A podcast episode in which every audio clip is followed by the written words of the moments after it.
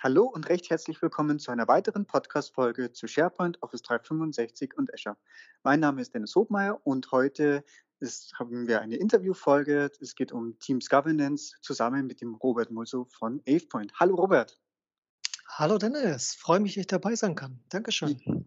Ja, danke sehr gerne. Es freut mich auch, dass du dabei bist, dass du Zeit für uns hast. Und äh, ja, wir haben uns heute eben das Thema Governance im Zusammenhang mit Teams äh, überlegt, dass wir uns hier mal austauschen. Ähm, vielleicht als Einleitung, dass du dich einfach kurz selber vorstellst. Wir haben ja in der Vergangenheit schon intensiver auch direkt miteinander zusammengearbeitet, äh, denn ich war ja auch mal bei AvePoint und du warst äh, am Ende auch mein Vorgesetzter. Vielleicht sagst du einfach noch kurz was zu dir selbst. Na klar, genau. Also ähm, hallo in die Runde an alle Zuhörer. Ähm, ich bin der Robert, ähm, richtig, bin bei der AvePoint. Die AvePoint hat man sicherlich schon mal gehört, die ähm, nicht nur das Cloud Backup, sondern natürlich auch ganz, ganz viele Governance-Lösungen für Office 365 eben anbietet. Deswegen freue ich mich natürlich jetzt eben über die Einleitung, weil natürlich reden wir nicht über, über AvePoint, sondern als Microsoft MVP ähm, bin ich natürlich da immer ganz, ganz neutral unterwegs und spreche äh, dann immer natürlich nur im Namen von Microsoft. Was machen MVPs? Die jetten in der Weltgeschichte umher und äh, teilen ihr Wissen auf Konferenzen, lernen dabei neue Sachen, teilen das dann natürlich auch mit den, den ganzen Kunden, wenn es da Projekte gibt und dabei lernt man wieder dazu und so profitieren hoffentlich dann eben alle, die irgendwie mal mit einem MVP zu tun hatten. Ja, super, hervorragend.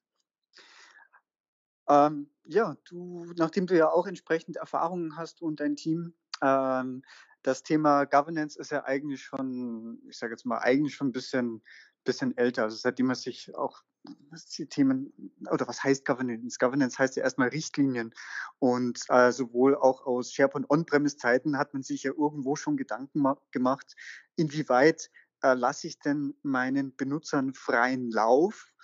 Äh, so Stichwort Self-Service und ähm, ne, also in dem Sinne, dass ich SharePoint Site Collections oder ne, meistens haben die einen etwas anderen Namen für die Endbenutzer. Also das heißt eine Projektseite, eine Teamseite, eine Interessentenseite, eine Abteilungsseite, eine Partnerseite. Ne? Das sind einfach mal ein paar Beispiele, wie man da letztendlich rankommt. Das ist eigentlich mal die große Frage. Ja, also so zum Thema Self-Service und die, die Governance oder die Richtlinienfrage ist, wie viel ich sage jetzt mal, IT auch dazu macht, um dort schon mal vorweg ähm, ja was zu bereitzustellen, beziehungsweise jetzt greife ich schon fast ein bisschen vor, ähm, weil es eigentlich darüber hinaus noch mehr ist. Was ich damit sagen will, das Thema als solches, ähm, ja, das, das äh, gibt es grundsätzlich schon mal länger. Und wir möchten heute einfach mal den Fokus hier eben auf, auch auf Teams legen, weil natürlich Teams, äh, also ich bin ein, ein ja, sehr starker Verfechter auch von Teams, nutze es auch sehr, sehr intensiv und auch schon ja, eben bei einigen unserer Kunden. Und da tut sich eben auch gerade recht viel. Wobei ich sagen muss, vielleicht auch gerade viele sich mit diesen Governance-Themen aktuell gerade beschäftigen oder eben gerade noch einen Schritt vorher sind. Ähm, von daher würde ich mal so als erste Frage, was ist denn so von deiner Erfahrung her? Und es gibt jetzt eigentlich mal so zwei Grundsätze. Soll ich denn eher den Benutzern freien Lauf lassen, um letztendlich äh, wahrscheinlich aus Microsoft-Sicht ist das natürlich ja fantastisch, weil ich kriege natürlich wahnsinnig viel Adoption draus. Ähm, ist das so? Kriege ich dann wirklich total viel Adoption, wenn ich den Usern freien Lauf lasse? ja, das ist jetzt die Frage. Was ist deine Erfahrung? Äh, richtig, äh, super Punkt. Ähm, genau, das Thema Richtlinie, ähm, wenn wir jetzt sagen, okay, ähm, wir machen da ganz, ganz viel, dann kriege ich ja gerade keine Adoption. Ähm, und umgekehrt kriege ich sie. Hm. Ähm, ich möchte mal vielleicht ein Bild aufmalen. Also wir stellen uns eine Wippe auf einem Kinderspielplatz vor. Ähm, auf der einen Seite sitze ich, Governance, auf der anderen Seite sitzt du, Dennis. und du bist dann die, die Nutzerakzeptanz oder eben die, die, die die Neudeutsch, die Adoption. Ähm, und jetzt stellen wir halt uns das eben vor, klar, äh, ähm, die, äh, ich als Governance gehe halt eben ähm, nach unten, ich mache mich jetzt eben breit und dick und dann äh, gehst du halt als Nutzerakzeptanz eben nach oben und hast keinen Boden mehr unter den Füßen und ähm, kommst halt eigentlich nicht zum Fliegen. Also wohl fühlst du dich da oben auch nicht, das heißt, die Nutzerakzeptanz geht eigentlich damit nicht los. Jetzt machen wir es genau umgekehrt. Ähm, die Governance ähm, geht, äh, geht fliegen. Äh, also es gibt keine Governance mehr und du kontrollierst das jetzt ganz unten, sitzt unten ähm, auf dem Boden. Ähm, da würde man doch denken, okay, jetzt geht's also los. Aber das ist ein Trugschluss, weil, wenn ich jetzt da auf diesen Punkt, du hast da auch die IT da äh, mit, der, mit der Einrichtung angesprochen, äh, zurückkomme, ähm, angenommen, jeder kann jetzt wirklich, wie er will, wie er lustig ist, unzählige Teams erstellen. Und stellen wir uns mal vor, es gibt da ein, Beispiel aus der Wirtschaft, da ähm, nutzen die Kollegen schon, also so mittel, na, schon mittel bis, bis größere Firma, ähm, die nutzen seit einem Jahr Teams. Das heißt, die erste Anlaufphase ist vorbei, keiner klickt mehr wild um auf irgendwelche Knöpfe, die wissen schon, was ein Team ist. Trotzdem entstehen pro Tag 100 neue Teams. Jetzt stellen wir uns mal vor, wir sind nur in einem Prozent dieser Teams Mitglied. Das heißt, am Ende eines jeden Monats haben wir 20 neue Teams, wo dann irgendwie wir was beisteuern sollen, wo neue Dokumente hochgeladen werden, wo wir erwähnt werden, wir sollen vielleicht was sagen und so. Da verlieren wir ganz, ganz schnell den Überblick. Wir wissen nicht mehr, wo liegt jetzt was. Ähm, ähm ich komme gar nicht mehr dahinterher, überall reinzuschauen, wo hat jetzt jemand was ge gepostet und so. Und deswegen ist das meiner Meinung nach ähm, auch ein Punkt, der gerade nicht zur Adoption Entschuldigung, zu einer Adoption führen kann, sondern ähm, wir brauchen da einfach eine schöne Balance. Wir stellen uns wieder auf der Wippe vor. Ähm, wir sind so beide in der Mitte, beide, jeder hat noch den Boden unter den Füßen und fühlt sich damit also wohl und ähm, damit hat also die IT die Kontrolle aus Sicht der Governance und du, Dennis, äh, als, als Nutzer hast genauso auch die Kontrolle. Du kannst viel machen, du kannst dich jetzt nach oben stoßen, du kannst auch nach unten ähm, und ich glaube, diese Balance gilt es nun zu finden. Das hört sich dann natürlich sehr, sehr spannend an. Und auf der Wippe macht natürlich das dann am meisten Spaß, wenn es ein bisschen, ich sage jetzt mal, auf und nieder geht. Ähm, ist, ist, wir können jetzt leider kein Patentrezept liefern, denn äh, ähnlich auch wie bei also generell Einführung von SharePoint Teams Projekten eigentlich jedes Unternehmen so seine eigenen ähm, ja, Herausforderungen, also auch Herangehensweisen hat, wie das dann auch am Ende mit, mit anderen Tools und Prozessen dann ineinander greift. Aber ich denke mal, also was man dadurch sicherlich noch ableiten kann, es gibt eigentlich, wenn man sich mit dem Thema Governance beschäftigt, mal so drei, äh, drei Säulen, in die man das nochmal so grundsätzlich unterteilen kann. Äh, Provisionierung, Verwaltung und Lifecycle. Und ich denke, das macht jetzt Sinn, dass wir einfach mal kurz in jeden dieser drei Punkte mal kurz reinschauen, äh, was wir darunter verstehen und worund, worüber man sich da letztendlich zumindest mal Gedanken machen sollte, um einen möglichst reibungslosen und guten Start äh, mit Teams hinzulegen und natürlich nicht nur den Start, sondern auch dauerhaft die die Akzeptanz eben auch hochzuhalten und auch wirklich einen Mehrwert dann fürs Unternehmen äh, zu bieten. Ähm, fangen wir vielleicht als erstes mit der Provisionierung an. Äh, genau, da gibt es natürlich auch wieder, ich werfe den Ball direkt mal zu dir. Ähm, was, würdest, was würdest du beim Thema Provisionierung machen? Ja, ähm, also ganz grundlegend kennen wir ja, haben wir von Microsoft äh, die Möglichkeit, Provisionierung von Teams an- oder auszuschalten. Also genau. das würde schon mal. Ja. Genau. Standardmäßig ist ja, weiß wahrscheinlich eh jeder Bescheid, ne? aber standardmäßig kann ja jeder, der den Teams Client entweder hat oder nicht übers, übers Web, also über portal.office.com eben den Web Teams Client verwendet, äh, ja, kann sich selber ein Team erstellen. Das ist die Standardeinstellung. Ähm, ist im Prinzip auch die Standardeinstellung von Groups. Das geht ja letztendlich Hand in Hand, aber Standardeinstellung ist offen für alle. Sorry, bitte, wieder. Ganz genau. Und da sollte man sich wirklich ganz genau überlegen, ob man das wirklich ausschalten möchte. Denn auch ich bin großer Verfechter von Teams. Man sollte es auf jeden Fall angeschaltet lassen, ähm, weil es einfach mal ein super Produkt ist und ähm, das, es macht nicht nur Spaß, also es wirklich hilft auch wirklich in den alltäglichen Geschäftsprozessen. Ähm, dann das Zweite ist dann wirklich, du hast es gerade gesagt, jeder kann dann da über diesen ähm, Web-Client oder über den ähm, äh, Windows-Client ein neues Team erstellen, wenn es angeschaltet ist. Ähm, auch das gibt's. Man kann auch das einschränken, dass nur ähm, eine bestimmte Active Directory Gruppe ähm, das Recht hat, neue Teams zu erstellen. Ähm, Wäre zum Beispiel die nächste Möglichkeit. Auch da streiten sich so ein bisschen oder scheiden sich die Geister, ähm, ob man das wirklich den Endbenutzer übergeben sollte oder nicht. Auch wir hatten das Thema ja gerade, Herr Dennis. Mhm. Ja, das das muss man wirklich, ähm, für sich halt eben überlegen, was denn da eben geeignet ist. Wenn man dann halt wirklich aber diesen Wildwuchs vermeiden möchte, da kommen wir dann vielleicht nachher noch zu den den Lifecycle-Themen zu sprechen, sodass man auch da eine gute Kombination finden kann. Und du es mhm. schon genau richtig gesagt, Dennis, also so 'n ähm, so 'ne goldene Regel oder genau dieses, so solltet ihr es machen für, für alle eure Unternehmen, gibt es da nicht, sondern das muss ja. natürlich auf eure Unternehmensrichtlinien dann genau abgestimmt sein. Hm. So, jetzt sind ja grundsätzlich Teams ja eher mal, also wenn man jetzt so ein bisschen mit auch äh, Jammer oder Jammer vergleicht, ich möchte jetzt nicht direkt sagen vergleichen, weil natürlich beide irgendwo ihre Stärken haben. Ähm, und da jetzt, wenn wir jetzt da rein mal die Kommunikation nehmen, ähm, ist da ja gibt es schon Ähnlichkeiten, aber es können auch beide parallel Sinn machen. Aber darauf möchte ich jetzt, das war jetzt eigentlich gar nicht der Kern, sondern äh, auf das, was ich hinaus will. Teams ist eher äh, geschlossen, während Yammer eher offen ist. Also sprich, in Teams habe ich eher eine Abteilungsseite. Na, das sind nur, ist nur meine Abteilung drin, ist also eher geschlossen.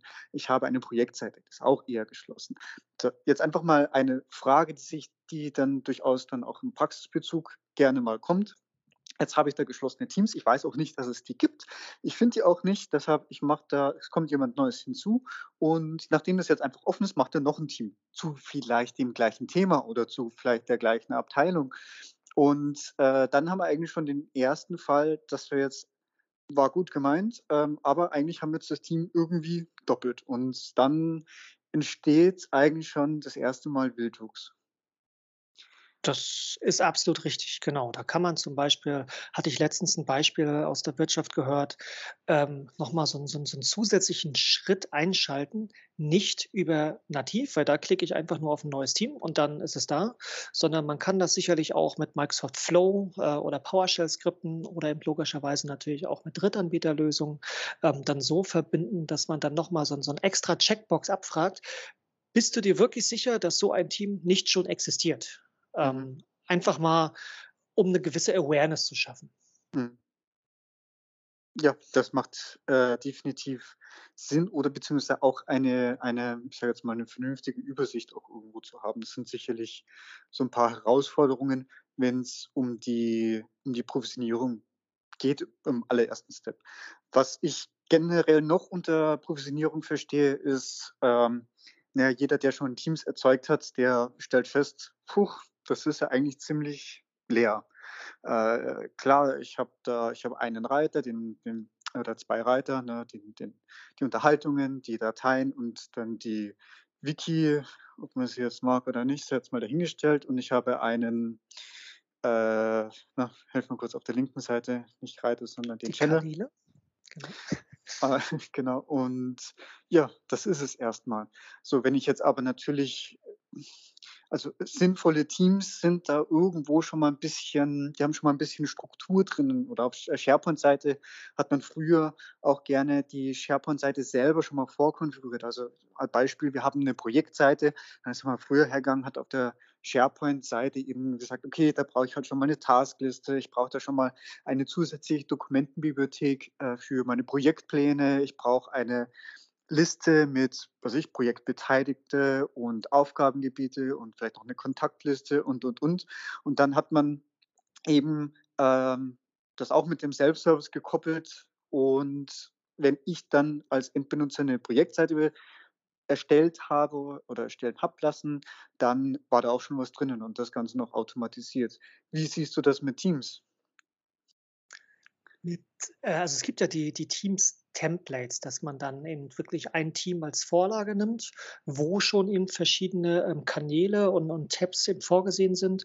Und aus denen kann man dann eben äh, die, die das mit übernehmen beispielsweise. Also so, so ein schönes Anwendungsszenario ist jetzt, ähm, ja, wir könnten hier diesen, diesen Podcast nehmen, wo du dann halt mit verschiedenen ähm, Teilnehmern entsprichst und da gibt es dann halt wahrscheinlich verschiedene Standards, ähm, aber vielleicht noch einfacher für, für jeden da draußen, der äh, mit Projekten arbeitet. Ähm, auch da, wenn es halt größere Projekte gibt, da kann zum Beispiel ein Kanal dann einfach die, die allgemeine Unterhaltung sein, der nächste Kanal, da dreht sich das dann um die, die Logistik, also wenn das dann wirklich so ein Projekt ist außerhalb, wo man man hier und da dann mal auf eine, eine Baustelle oder wo auch immer hinfahren muss oder eben zum, zum, zum Kunden, wo das Projekt stattfindet. Und ähm, der dritte Kanal kann dann wirklich sich inhaltlich damit eben beschäftigen, was denn jetzt, ähm, worum es in diesem Projekt ähm, dann tatsächlich geht. Und dann kann man natürlich auch je nachdem, ähm, wenn's, wenn wir beim inhaltlichen Kanal jetzt sind, da dann zum Beispiel auch eine Registerkarte oben ähm, vernetzen zu dem Planner, wo dann eben die verschiedenen Aufgaben ähm, als diese, diese Plannerkarten verwaltet werden. Und da sieht ja jedes Produkt, äh, Projekt eigentlich immer ähnlich aus. Und dann kann man das einfach mal festlegen. Für Projektarbeiten wird diese Teamvorlage genutzt und für jedes neue Projekt wird dann dies ähm, geerbt. Das könnte man mhm. zum Beispiel auch realisieren. Mhm. Hört sich gut an. Ich würde sagen, schauen wir mal in die zweite Säule, Verwaltung. Ähm, und zwar, ja, was haben wir denn letztendlich alles zu verwalten? Also ähm, ich sehe so ein bisschen den Punkt äh, fortlaufende Aufgaben, also sprich eigentlich sowas wie Berechtigungen. Ähm, vielleicht passt auch das Thema Klassifizierung mit rein. Was sind so deine Erfahrungswerte? Mhm. Ähm, ich würde fast sogar schon Berechtigung und Klassifizierung noch im Schritt 1 ähm, einbringen, weil wenn ich ein Team erstelle, dann vergebe ich erstmalig Berechtigung und ich sollte das Team natürlich auch klassifizieren. Ist es jetzt privat oder öffentlich? Ähm, möchte ich noch eine Zusatzklassifizierung ranhängen, wie zum Beispiel DSGVO-relevant oder nicht relevant oder ist das intern, extern? Ähm, das sollte ich dabei schon mal mit berücksichtigen bei der Provisionierung. Mhm. Aber das kann sich natürlich im Laufe einer Zeit eines Teams ändern. Das heißt, ähm, ich beginne mit dem Team komplett intern, speichere da keine personenbezogenen Daten damit haben wir also den Tag intern und nicht DSGVO-relevant. Aber jetzt wird das Projekt größer und größer und jetzt kommen externe Kundendaten mit dazu von mir aus. Ähm, und ja, Stichwort externe Kundendaten. Dann haben wir eigentlich schon beide äh, Labels, die wir jetzt nun ändern müssten. Also wie sieht das nun im Lebenszyklus, äh, also in der Verwaltung des, des, äh, des, äh, des Lebens eines Teams eben aus? Das heißt, wie möchte ich das ähm, verwalten? Genauso auch, wie möchte ich neue Gruppenmitglieder hinzufügen, beziehungsweise beziehungsweise externe Mitarbeiter hinzufügen oder die auch wieder rauslöschen? Und wie stelle ich sicher, dass ich zum Beispiel mindestens einen Besitzer pro Team habe? Beziehungsweise auch nur maximal drei Besitzer, weil wenn es noch mehr sind, dann sagt sich, ja, ja, die anderen werden es schon machen und mhm. letztendlich macht es dann keiner. Äh, also das sind für mich so, so Governance-Themen, die man dann eben während des, des Lebens eines Teams mhm. auch berücksichtigen sollte, wie man die dann mhm. nun managt. Also am besten zwischen zwei bis drei Besitzern, ne? weil wenn es nur einer ist und der das Unternehmen verlässt, ja, dann, dann hängt das Team im, im Prinzip etwas in der Luft, weil keiner mehr die Adminrechte hat. Genau. Ähm, und ja, bei dem anderen stimme ich dazu. Richtig. Also auch da mal schauen. Also es gibt sicherlich äh, natürlich Microsoft Flow, wo man über so ein Formular dann entsprechende Informationen abbilden kann. Aber letztendlich müsste dann eben auch noch ein fleißiger Administrator oder eben der entsprechende Owner des, des Teams muss so fleißig sein, da dann auch re regelmäßig das eben zu kontrollieren und zu überprüfen, dass die Metadaten richtig gesetzt sind, dass wirklich nur die äh, Kollegen Rechte oder also äh, Mitglieder in diesem Team sind, die es eben auch verdient haben, also die sozusagen die Berechtigung haben, da eben reinzuschauen. Ähm, genau, da können wir uns eben entsprechend nur auf die ähm, Besitzer verlassen, dass sie eben ihren Job da ähm, so machen, wie wir das von ihnen erwarten. Aber mhm. so richtig durchsetzen, da gibt es leider nativ noch nichts, aber es gibt dann natürlich dann Drittanbieter, die das dann eben wirklich, also Governance enforcen können, so heißt mhm. es ja. Mhm. Okay. Ähm, was auch immer ein ganz interessanter Punkt ist, das hast du im Prinzip schon äh, indirekt gesagt, ne, mit dem Thema Berechtigungen, externe Kundendaten und dann kommt ja ganz gerne auch der Punkt externes Teilen dazu. Das ist ja standardmäßig ähm, äh, jetzt auf der Teams SharePoint-Seite erlaubt für den internen Tenant. Ähm, aber wenn ich jetzt sage, ich möchte nach extern teilen und dann vielleicht sogar noch mit einem Link und so etwas, wo ich sage, naja, also wenn man vielleicht klein startet, äh, kleines Projekt und so weiter, es wird irgendwie groß, dann habe ich doch eine Datei, dann muss ich irgendeinem äh, Projektbeteiligten, der da eben keinen Zugriff drauf hat, doch diese Datei teilen. So, da gibt es jetzt eben zwei Wege. Ich kann es jetzt natürlich wiederum eine Kopie erzeugen, ne? ist klar, dann kann ich das auf meinem OneDrive legen, kann ich teilen. Ähm, aber dann habe ich im Prinzip ja wieder doppelte Datenhaltung. Oder ich kann dann sagen, ich äh, quasi eine Ausnahme oder es ist ein bestimmtes externes Projekt und kann dann äh, entsprechend auch das anonyme Teilen zum Beispiel per Link auch zulassen. Aber ich denke, das ist auch dann so, so eine Mischung eigentlich aus mehreren Sachen. Ne? Ich habe da ein Recht, ich habe irgendwie eine Klassifizierung und ich habe dann äh, ja auch die externen Kundendaten. Mhm. Das, das Teilen anonym, davon würde ich abraten, weil da geben wir wirklich ganz, ganz viel Kontrolle äh, ab. Ähm, aber jetzt das generelle Teil mit externen Mitarbeitern eben mit natürlich ihrer E-Mail-Adresse, mit der sie sich dann anmelden können, da habe ich dann natürlich trotzdem noch eine Kontrolle, wer drei, greift ihm drauf zu. Gibt natürlich viele, die schimpfen und du hast es natürlich eben auch absolut richtig dargestellt. Hm, jetzt haben die da irgendwie Zugriff auf die Dateien. Aber ähm, dürfen wir dann nicht auch Dateien per E-Mail-Anhang rausschicken?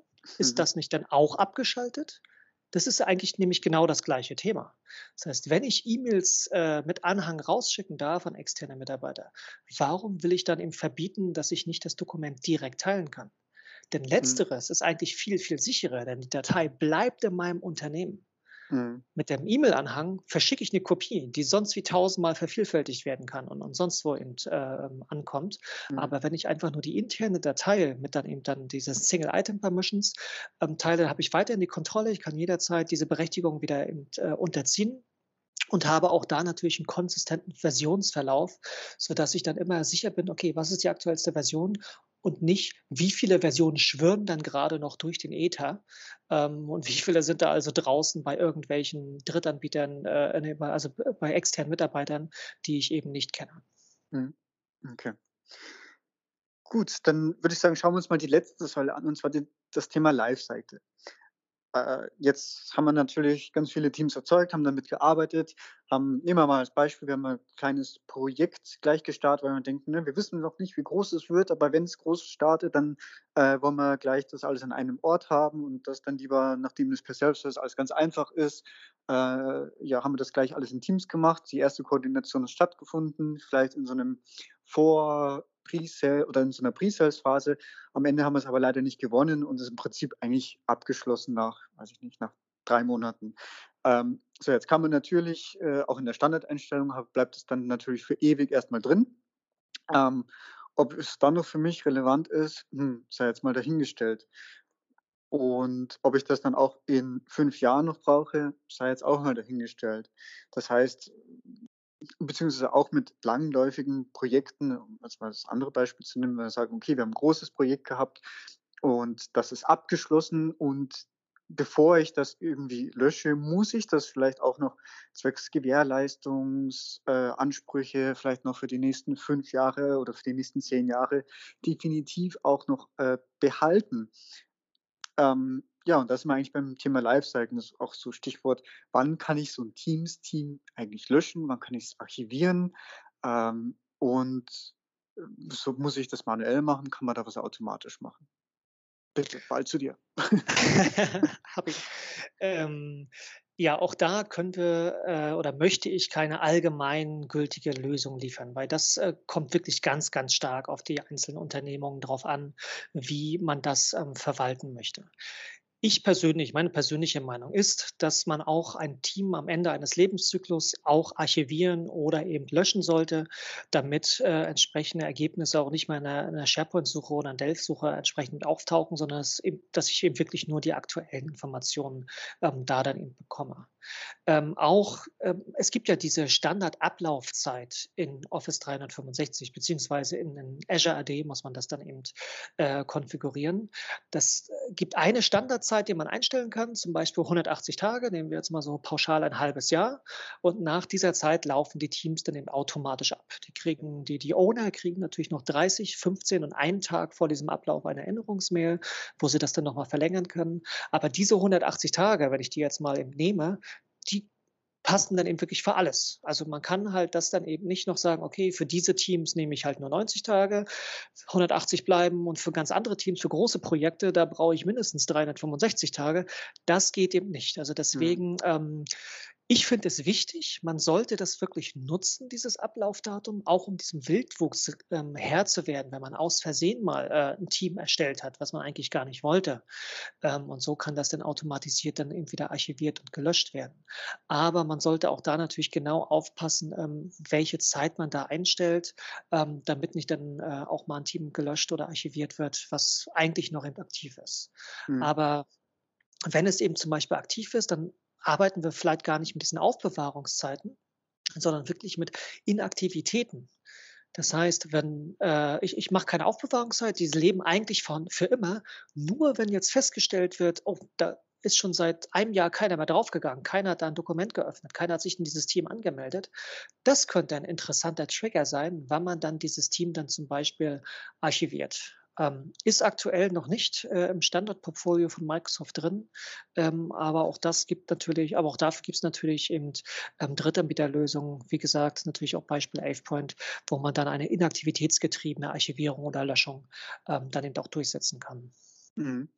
So, und dann kommt, wenn wir jetzt eigentlich äh, das auch mal alles zusammennehmen äh, und alles gesamthaft betrachten, betrachten, kommt natürlich auch eins zum anderen. Ne? Wenn ich natürlich äh, während der Provisionierung nur einen Eigentümer habe und der auch über die Laufzeit sich nicht geändert hat, ich gleichzeitig aber noch einen Lifecycle habe, so und der Mitarbeiter jetzt ausgeschieden ist, äh, sonst keiner die Adminrechte hat, dann kriegt, wird auch keiner informiert, dass das Team jetzt dann demnächst abläuft. Äh, es kann auch keiner erweitern. Das heißt, das ist eigentlich sogar ein ganz gefährlicher Punkt, äh, wo ich, wo mir, wo ich mich eigentlich die Gefahr begebe, dass ich auch fälschlicherweise ein, ein aktives Team äh, tatsächlich lösche. Das heißt eigentlich so, um zusammenfassend zu sagen, äh, macht es eigentlich Sinn, sich all die Punkte, äh, dass man sich dort individuell überlegt, was für einen, für das Unternehmen äh, Sinn macht, wie es in die bestehenden ähm, Prozesse auch integriert werden kann, wie einfach schwer das Ganze sein soll, wie viel geführt wird und äh, ja, letztendlich auch so vielleicht so ein bisschen ja, Kulturfrage und äh, generell mit, mit der Einführung. Ähm, Darf ich die Kulturfrage noch mal schnell aufgreifen? Weil da mhm. hatte ich gerade ein schönes Beispiel ähm, eines Zuhörers und eines Kunden aus einem Webinar. Ähm, denn du hast es eben schön beschrieben. Also wir reden halt nicht nur über Provisionierung, sondern dann eben während des Le Lebens mit diesen Ownern, wie viel drin sein soll, dass das dann wiederum Einfluss hat, genauso auch dann am Ende des Lebenszyklus. Also es ist halt ein ganzheitliches Governance-Konzept, was da zu berücksichtigen ist. Wenn wir aber da jetzt eben äh, kulturell jetzt diese Provisionierung unbedingt für alle anwenden möchten, da haben wir die Möglichkeit, nur eine bestimmte AD-Gruppe zu berechtigen. Und da hatte ich nämlich gehört, dass, okay, es ist grundsätzlich erstmal ausgeschaltet für alle Endbenutzer, nur eben für diese Leute, die in dieser AD-Gruppe drin sind. Und wenn jetzt nun jemand wirklich auch selber Teams erstellen möchte, der kriegt dann so ein extra Training, damit er weiß, was steckt alles dahinter, weil er kriegt dann einen Planner, er kriegt ein Power BI Dashboard, es kommt ein E-Mail, eine Kalender, all das, was da dazu kommt. Wenn er sich dem bewusst ist und genau weiß, wie er ein Team zu managen hat, dass er auch Verantwortung während des, des, des Lebens eben hat, äh, eines Teams, dann ähm, wird er eben auch in diese AD-Gruppe hinzugefügt. Und dann kann auch er als ganz normaler NBU-Benutzer eben das ganz normal ähm, ein, ein neues Team auch in Zukunft eben erstellen. Mhm. Ich denke, das ist auch so ein bisschen eher die pragmatische Herangehensweise, irgendwo so der, ja, wie wir es jetzt schon öfters gehört haben, so der, der Mittelweg, das zweischneidige Schwert, die Wippe. Ähm, genau. Ein Punkt, den ich jetzt noch ganz gerne auffassen würde, es waren ein paar Themen sind dabei, wenn man sich jetzt hier out of the box bewegt, die benötigen eine Azure AD Premium Lizenz. Ähm, das heißt, ne, dieses große Ein-Ausschalten, auch per Gruppe, das geht dann auch standardmäßig. Ähm, da hattest du, glaube ich, noch einen ganz guten Einblick, was, was äh, mit der Lizenz dann noch möglich ist. Ähm, ja, genau. Also ähm, es gibt halt ein paar Richtlinien, die sind ganz normal in die E-Pläne von Office 365 ähm, ähm, ja, inkludiert, ähm, dass man zum Beispiel diesen Self-Service an- oder ausschalten kann. Klar, das ist selbsterklärend. Was jetzt aber zu diesem Azure AD Premium P1-Lizenz dazugehört, sind zum Beispiel Namenskonversionen, die ich vergeben kann. Noch eine zusätzliche Klassifizierung, die wir angesprochen haben, wie jetzt zum Beispiel intern oder extern. Dann, ähm, dass ich eine bestimmte AD-Gruppe nur berechtigen kann. Das ist auch ein P1-Service, also Azure AD P1-Service. Ähm, ich kann noch mal auf Nutzungsrichtlinien hinweisen, also als so ein kleiner Link hier, wenn du in diesem Team arbeitest, dann bitte Folgendes beachten. Diese Ablaufrichtlinien, die wir angesprochen haben, dass nach 180 Tagen zum Beispiel automatisch äh, archiviert wird, das ist eben auch ein P1-Feature. Und dann ähm, Genau, auch noch mal so so so 'n Wink auf Nutzungsbedingungen, also so wie AGBs. Auch das ist noch mal 'n Zusatzlink, den man pro Team eben einfügen kann. Ähm, auch das ist 'n ähm, Azure AD Premium 1 Feature. Und dann gibt es noch, äh, wenn man Azure AD Premium 2 hat, da gibt's dann noch ein Schmankerl mit dazu, sind sogenannte Mitgliedschaftsrezertifizierungen. Also, dass man halt wirklich, ähm, in Mhm. 'nem regelmäßigen Prozess die Mitglieder dran erinnern kann: „Hallo, du bist Mitglied in folgenden Teams. Möchtest du das weiter bleiben?“ Und dann kann er das Ja, Nein klicken und ähm, wird dann entsprechend ähm, ja, wieder gelöscht aus diesem Team oder nicht, ähm, um auch da so ein bisschen automatisiert die Kontrolle zu bewahren. Aber klar, jeder Nutzer wird natürlich auf Ja klicken, muss ich ganz ehrlich sagen. Aber das Mhm. wäre ein P2-Feature. Okay, super. Ja, dann hoffe ich, dass wir da jetzt einfach mal 'n ge 'n generellen Überblick über ein paar Ideen zum Thema Richtlinien und und, ähm, im Zusammenspiel mit Teams und eben Office 365 geben konnten. Hast du noch irgendetwas anzufügen, was ich jetzt irgendwie vergessen habe, oder möchtest du noch einen Tipp unseren Hörern mitgeben? Genau, ich möchte noch, äh, einen letzten Tipp geben. Ähm, ich sage ganz gern: „Governance ist nicht alles, aber alles ist nichts ohne Governance.“ Das haben wir hoffentlich jetzt in diesem, ähm, ähm, Podcast gehört.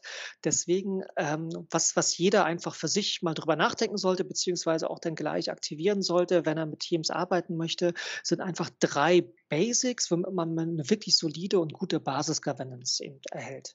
Das sind eben wirklich die Aufbewahrungsrichtlinien. Das ist meiner Meinung nach eben so mit das Wichtigste, um eben trotz Self-Service einfach mal Herr über diesen Wildwuchs zu sein. Und wenn man dann aus Versehen, äh, 'n Team erstellt hat, weil es gibt ja unzählig viele Einstiegspunkte, dann, ähm, ist halt so 'n nicht genutztes Team wird dann eben automatisch auch wieder gelöscht. Zweiter Punkt, ähm, wäre vielleicht, äh, aus meiner Sicht auch die Klassifizierung, sodass ich da auch dann eben Teams, ähm, besser strukturieren kann, äh, die auch besser wiederfinden kann, aber natürlich auch meine, ähm, ja, Datenschutzrichtlinien dann darüber packen kann. Also Stichwort, ähm, DSGVO.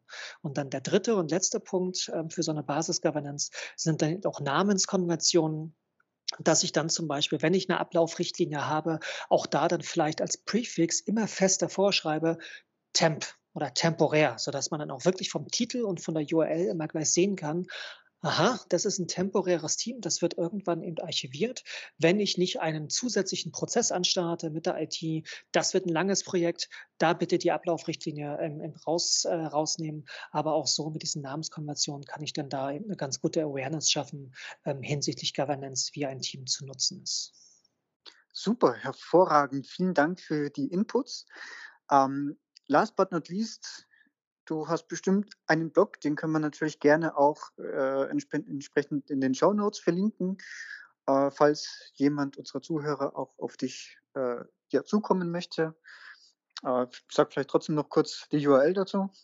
Sehr gern, genau. Das ist einfach, äh, wie mein, äh, Twitter-Handle, ähm, Rob-the-Ninja, also Rob the Ninja. Und als Twitter-Handle ist es 'n Underline, da gibt's ja keine Bindestriche, aber die, äh, Internetadresse wäre dann eben Rob Ninja mit 'nem Bindestrich zwischen den Wörtern. Punkt Punkt .de, Punkt .com? Ach, Punkt Punkt .de natürlich. Punkt .de, Danke wunderbar. Hervorragend. Werden wir aber entsprechend in den Shownotes verlinken. Super, dann danke ich dir noch mal recht herzlich für deine Zeit und für deinen Input und bis bald. Danke, tschüss. Danke, tschau. So, ich hoffe, die Folge hat euch gefallen. Bei Fragen und Feedback stehe ich euch natürlich auch gerne per E-Mail zur Verfügung, also einfach podcast.hobmeier.net oder auch gerne die Audio-Community-App Upspeak. Und ansonsten würde ich mich natürlich sehr um eine 5-Sterne-Bewertung bei iTunes freuen, denn das ist zum einen eine unglaubliche Motivation für mich und hilft auch dem Podcast weiter im Ranking nach oben. Ich danke euch und bis bald. Tschüss.